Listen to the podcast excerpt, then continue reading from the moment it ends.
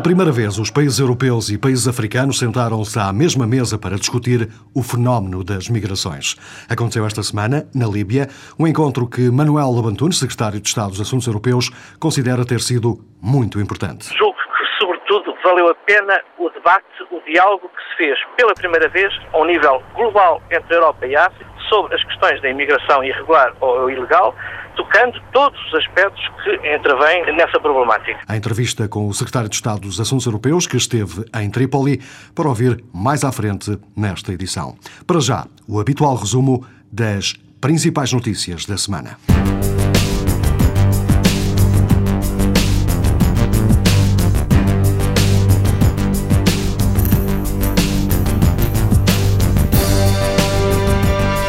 Mês depois de ter estado em Lati, Vladimir Putin regressou esta semana à vizinha Finlândia para uma cimeira formal com a União Europeia, mas desta vez em Helsínquia. Uma cimeira dominada pelo veto da Polónia, que não aceita assinar com Moscovo um acordo de parceria estratégica, enquanto o governo russo não levantar o embargo à carne polaca. Durão Barroso já disse que, se o acordo não for assinado, não será o fim do mundo. Alguns diplomatas europeus citados pela agência Reuters dizem que a Polónia pode vir a pagar muito caro este veto durante próximas negociações no interior da própria União Europeia. Entrevistado pelo canal de televisão Euronews, o embaixador da Rússia junto da União Europeia diz que Moscovo olha para os 25 como parceiros muito importantes, mas também muito difíceis. The EU is seen by Russia as an important but difficult partner. and seen as such by other countries as well. No entanto, o embaixador da Rússia junto da União Europeia diz esperar que os 25 consigam resolver a crise interna causada pelo veto da Polónia e que o mandato para o início das negociações acabe por ser aprovado. Os holandeses optaram por manter o primeiro-ministro nas eleições legislativas desta semana.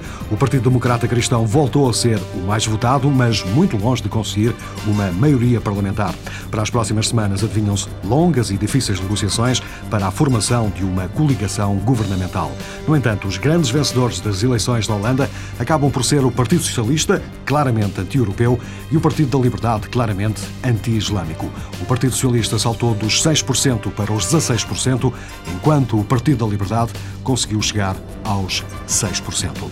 O Comissário Europeu para os Assuntos Económicos vem dizer que acredita que Portugal vai conseguir sair das dificuldades estruturais e acabar com a divergência de crescimento dentro dos países da zona euro. As palavras de Joaquim Almunia, registadas em Bruxelas por Vasco Gandra, correspondente da TSF. O Comissário dos Assuntos Económicos e Monetários considera que as reformas levadas a cabo pelo Governo podem permitir a Portugal superar as dificuldades, continuando o processo de convergência europeia. Dificuldades que têm um carácter estrutural y até ya tiene algún tiempo. Portugal tiene dificultades de carácter estructural. El crecimiento ha sido bajo, ha sido menor que la media de la zona euro y el crecimiento bajo responde a causas estructurales. En parte se ha producido, en, coincidiendo con el lanzamiento del euro, se produjo en Portugal un eh, crecimiento del gasto público corriente muy alto, se produjo una asignación de recursos que no Eh, ha demonstrado ser positiva para o crescimento. Joaquim Almunia apresentou um relatório aprovado pela Comissão sobre a economia da União Europeia e o balanço deste ano. A Comissão Europeia quer uma maior coordenação nas políticas económicas dos países da zona euro.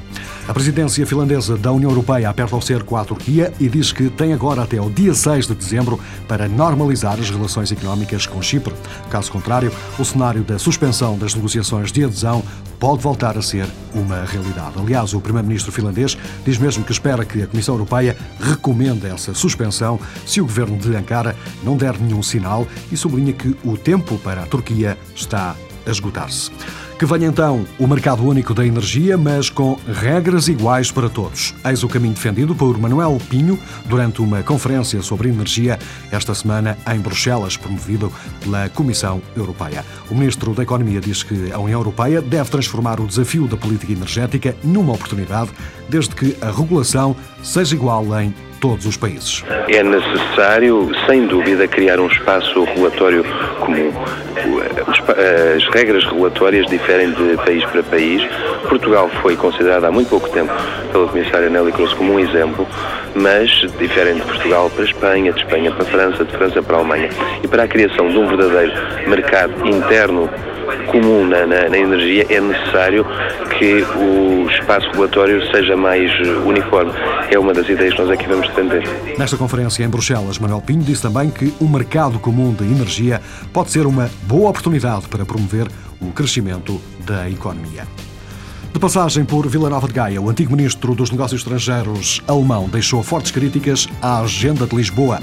Tenho pena de dizer isto em Portugal, mas nunca pensei que a agenda de Lisboa fosse uma boa ideia, disse Joschka Fischer, para acrescentar a seguir é a Alemanha que tem que resolver os seus problemas, da mesma maneira que compete a Portugal fazer o seu trabalho de casa. Isso não é trabalho para a União Europeia. De resto, o antigo ministro dos Negócios Estrangeiros da Alemanha diz que o maior desafio atual da Europa é encontrar uma liderança forte e instituições mais eficientes. Fischer não hesita em afirmar que temos uma crise de liderança na Europa, não há empenhamento nem emoção. Palavras de Joschka Fischer numa noite em Gaia, uma conferência sobre as fronteiras da Europa organizada pelo Jornal Público.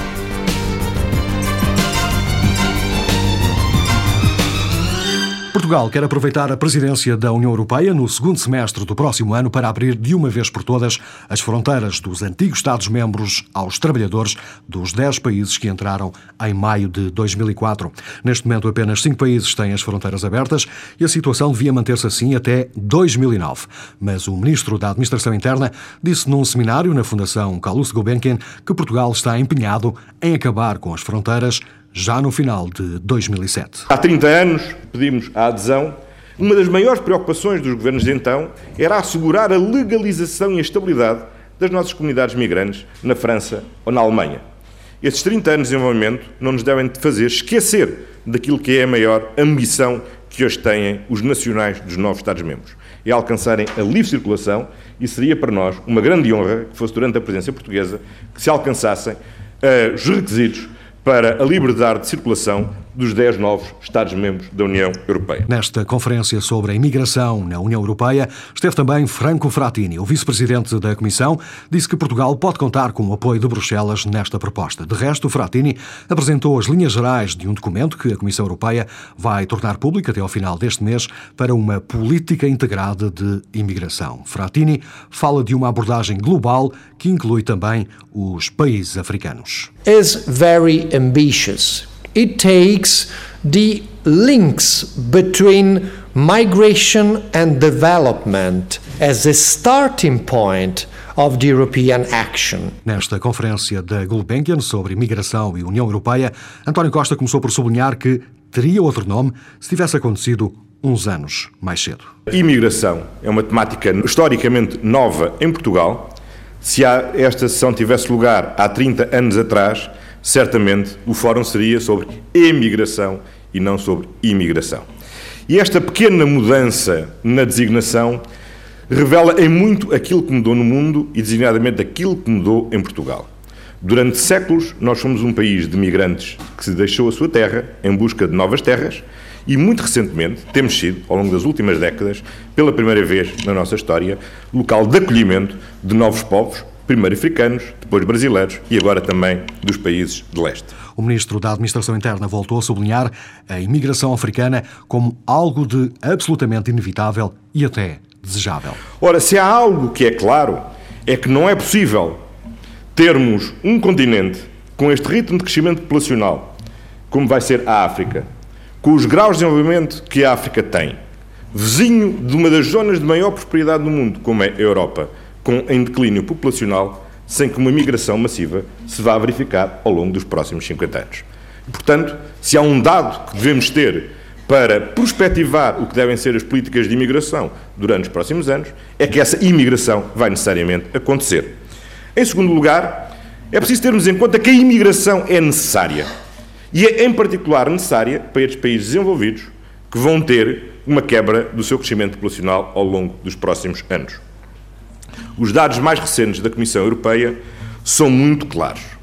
Nos próximos 45 anos, a população em idade de trabalhar, generosamente concebida eh, delimitada entre maiores de 15 e menores de 64 anos na União Europeia diminuirá 48 milhões. No mesmo período, a população com mais de 65 anos crescerá 58 milhões. É evidente que estes números indicam que nós vamos ter uma taxa de dependência cada vez maior relativamente ao número de pessoas que estão aposentadas relativamente às pessoas que estão na população ativa. Perante tudo isto, António Costa fala do fim de um mito. O mito que muitos alimentaram da construção de uma Europa fortaleza é, não é precisamente isso, um mito. É um mito que é impossível e é um mito que seria inconveniente para o futuro da Europa. O desafio que se nos coloca é como é que gerimos de uma forma produtiva, sustentada e sustentável estes fluxos migratórios que são inevitáveis e que são necessários para o futuro da Europa. Ora, é precisamente para este desafio global que é essencial uma resposta global. E é por isso que a política de imigração não pode ser uma política nacional. Não pode ser uma política de cada um dos países da União Europeia. Tem que ser uma política comunitária e tem que ser uma política da União. Bom, tem que ser, desde logo, por uma razão fundamental. Se a União eliminou as suas fronteiras internas e temos só uma fronteira externa comum, cada um tem que ser responsável perante todos os outros, porque cada vez que abrimos ou fechamos uma porta, não estamos a abrir ou fechar a porta da nossa casa, estamos a abrir ou fechar a porta de uma casa comum, que é a fronteira externa de toda a União Europeia. António Vitorino, que ocupou o lugar na Comissão Europeia, que agora é ocupado por Franco Frattini, também participou nesta conferência. O antigo comissário diz que os europeus estão mais à frente em termos de política de imigração do que os próprios políticos. Os europeus espontaneamente perguntados sobre as suas preocupações e sobre que valor acrescentado pode a Europa dar, colocam normalmente a imigração como uma das suas prioridades para o futuro do projeto europeu. E muitos países, como por exemplo Portugal, mas também a Itália, ou a Espanha ou a Grécia, que vieram tradicionalmente países de origem de fluxos migratórios, transformaram-se hoje em países simultaneamente de origem, mas também de destino desses fluxos migratórios. A Europa é uma área onde ainda existe emigração, mas cada vez mais é e será um, um local de destino de fluxos migratórios. Perante isto, António Vitorino aponta os principais desafios que a União Europeia enfrenta nesta altura. Eu creio que há dois, basicamente. O primeiro é um desafio de liderança. Há que ter a coragem de falar das questões de imigração, mesmo quando aquilo que se diz sobre imigração vai contra a maioria da opinião pública. Porque muitas vezes a opinião pública é prisioneira de preconceitos, de mitos, de histórias mal contadas. E é preciso dizer e reconhecer que o vice-presidente da Comissão, Franco Frattini, tem tido a coragem de assumir essa liderança. A liderança de uma política de imigração equilibrada. Não é a política das portas abertas, mas não é a política da Europa Fortaleza. É uma política que visa abrir canais legais de imigração mas ao mesmo tempo ter a consciência de que esses canais têm que ser definidos em função das condições concretas e objetivas que os europeus têm para integrar com sucesso e de forma harmoniosa os imigrantes que são admitidos nas sociedades europeias. E depois, o segundo pressuposto, é contar com o apoio político dos Estados-membros.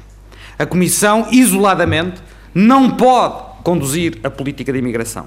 Ela precisa do empenho, do contributo, dos Estados-membros. Logo a seguir a esta conferência na Gulbenkian, o ministro António Costa e o comissário Franco Frattini partiram para a Líbia para participarem numa reunião entre países africanos e europeus sobre, precisamente, a política de imigração. Uma reunião que aconteceu na Líbia. O secretário de Estado dos Assuntos Europeus também lá esteve. Entrevistado pela TSF, Manuel Lobantunes dá conta da importância que esta reunião pode vir a ter no futuro. Eu acho que valeu muito a pena, porque foi o primeiro diálogo, digamos, uh, euro-africano global com uh, todos os países africanos e sobre os auspícios da União Africana sobre um tema que é um tema muito importante e que é considerado prioritário no diálogo entre a Europa e a África, que é a questão da imigração e tudo o que está, uh, enfim, tudo tem a ver com este, com este diálogo e com esta, com esta temática. E, portanto, foi muito interessante e foi a primeira vez que os Estados europeus da União Europeia e os Estados africanos puderam ter um diálogo aberto, franco, exprimindo as suas preocupações e também, naturalmente, as suas prioridades nesta área. Mas serviu apenas para isso, para, para de alguma forma apalpar terreno, já que não há resultados palpáveis?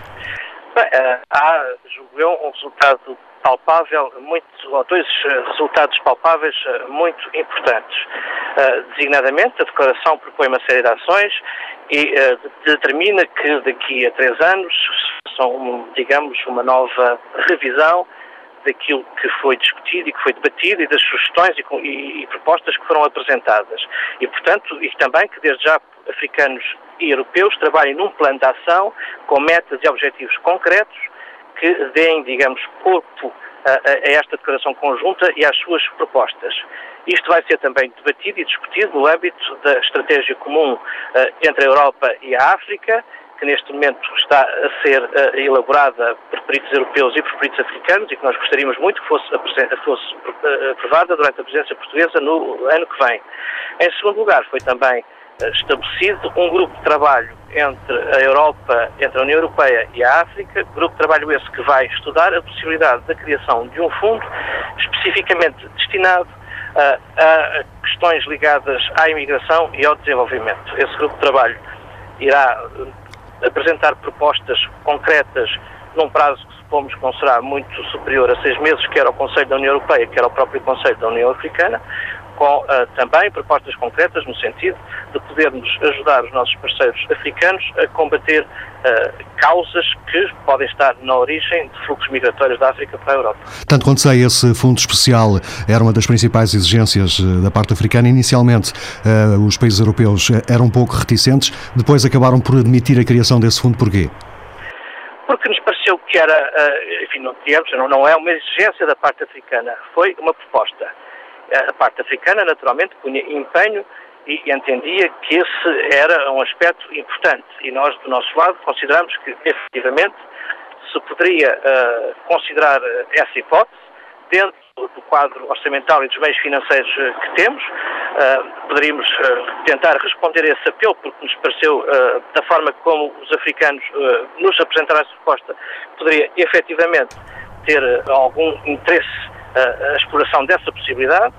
Agora, naturalmente, vamos ter que ver em concreto uh, como é que esse fundo uh, será constituído. Uh, eu devo dizer que é um fundo que, em princípio, será um fundo voluntário. Como é que esse de contribuições voluntárias dos Estados-membros, quer da África, quer da União Europeia, quer da própria, da própria dos Estados-membros da União Europeia, quer da própria, das próprias instituições. E pode chegar, pode chegar aos 8 mil milhões de euros, como exigia o Presidente da Líbia? Não, não, não, se estabeleceu nenhum uh, montante, uh, digamos, final. Ainda estamos numa fase muito preliminar. Este grupo de trabalho terá que ver enfim, para que serve o fundo, quais os objetivos, como será constituído, como será gerido, para financiar que tipo de projetos, que tipo de contribuições será, com que tipo de contribuições será alimentado e, portanto, estamos ainda numa fase muito preliminar de estudo e de consideração entre as duas partes sobre todos estes aspectos do fundo que lhe falei.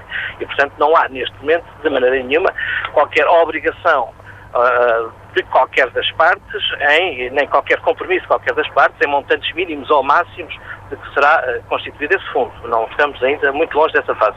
Mas do lado europeu foi conseguido algum tipo de avanço para que os países uh, africanos uh, garantam, de alguma forma, uh, readmitir os imigrantes ilegais, como era, aliás, uma das propostas colocadas em cima da mesa pela parte europeia? Não, nesta, nesta declaração e neste, e, neste, e neste, neste debate, naturalmente foi um debate político em que se falou das causas, sobretudo das causas da imigração, e daquilo que poderíamos fazer em conjunto para debelar uh, uh, os fluxos migratórios irregulares, de resto não só entre a Europa e a África, mas entre, entre, os, próprios, entre os próprios países africanos, devo dizer também que há países africanos que têm uh, problemas com a imigração irregular ou ilegal dentro das suas próprias, quer dizer, nas suas próprias relações intra uh, ou interafricanas, e portanto não é apenas uma questão Europa-África, é também uma questão uh, entre vários países africanos, é um problema também que se põe, e também nessa perspectiva foi debatido, o que foi uh, naturalmente reafirmado foi o compromisso de quer da parte europeia, quer da parte africana, de respeitar os compromissos eh, internacionais e legais e os acordos que neste momento estão em vigor eh, entre as duas partes a respeito do combate à imigração ilegal. A Europa e a África juntos pela primeira vez na Líbia. A música de fecho na edição desta semana é feita na Europa, mas com claras influências de outras paragens. Os franceses Massilia Sound System. Dúvidas, críticas e sugestões podem ser enviadas para o e-mail semanaeuropa.tsf.pt. Boa tarde, até para a semana.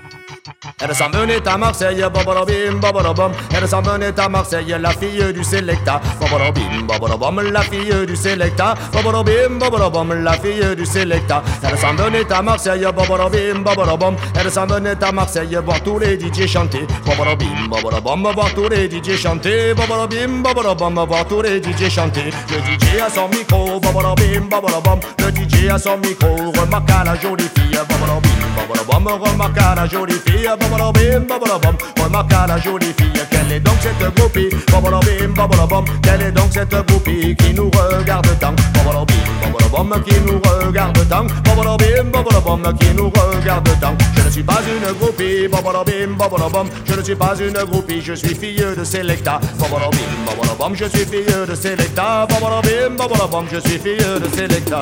Et c'est ainsi que font les provençales quand on leur parle mal, quand on leur parle mal. Et c'est ainsi que font les provençales quand on leur parle mal, et c'est normal. Excusez-moi mademoiselle, bobolobim, excusez-moi mais je ne le savais pas. Mais je ne le savais pas. Mais je ne le savais pas. Bye maintenant vous le savez. Bobolobim, maintenant vous le savez. Alors arrêtez vos blabla. Alors arrêtez vos blabla. Alors arrêtez vos blabla. Moi je suis venu à Marseille, moi je suis venu à Marseille pour écouter du bon raga. Pour écouter du bon raga.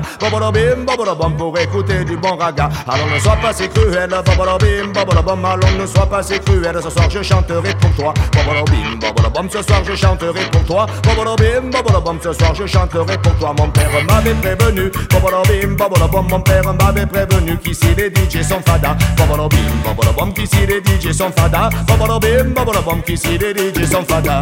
Et c'est ainsi que font les provençales quand on leur parle mal, quand on leur parle mal. Et c'est ainsi que font les provençales quand on leur parle mal, et c'est normal.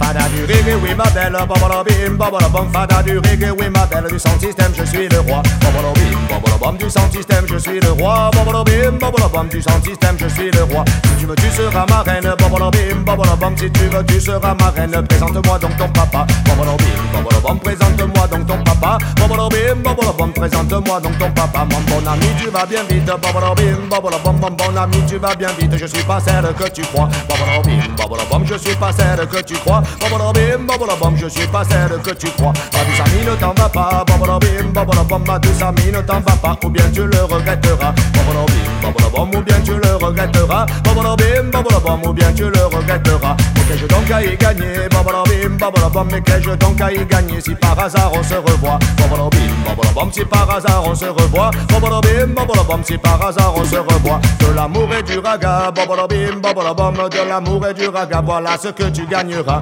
Bobolobim, bobolobom, voilà ce que tu gagneras. Bobolobim, bobolobom, voilà ce que tu gagneras. Et ainsi de querelle à modo, ils se marièrent et firent plein de pichou. Et ainsi de querelle à modo, ils se marièrent et firent plein de pichou.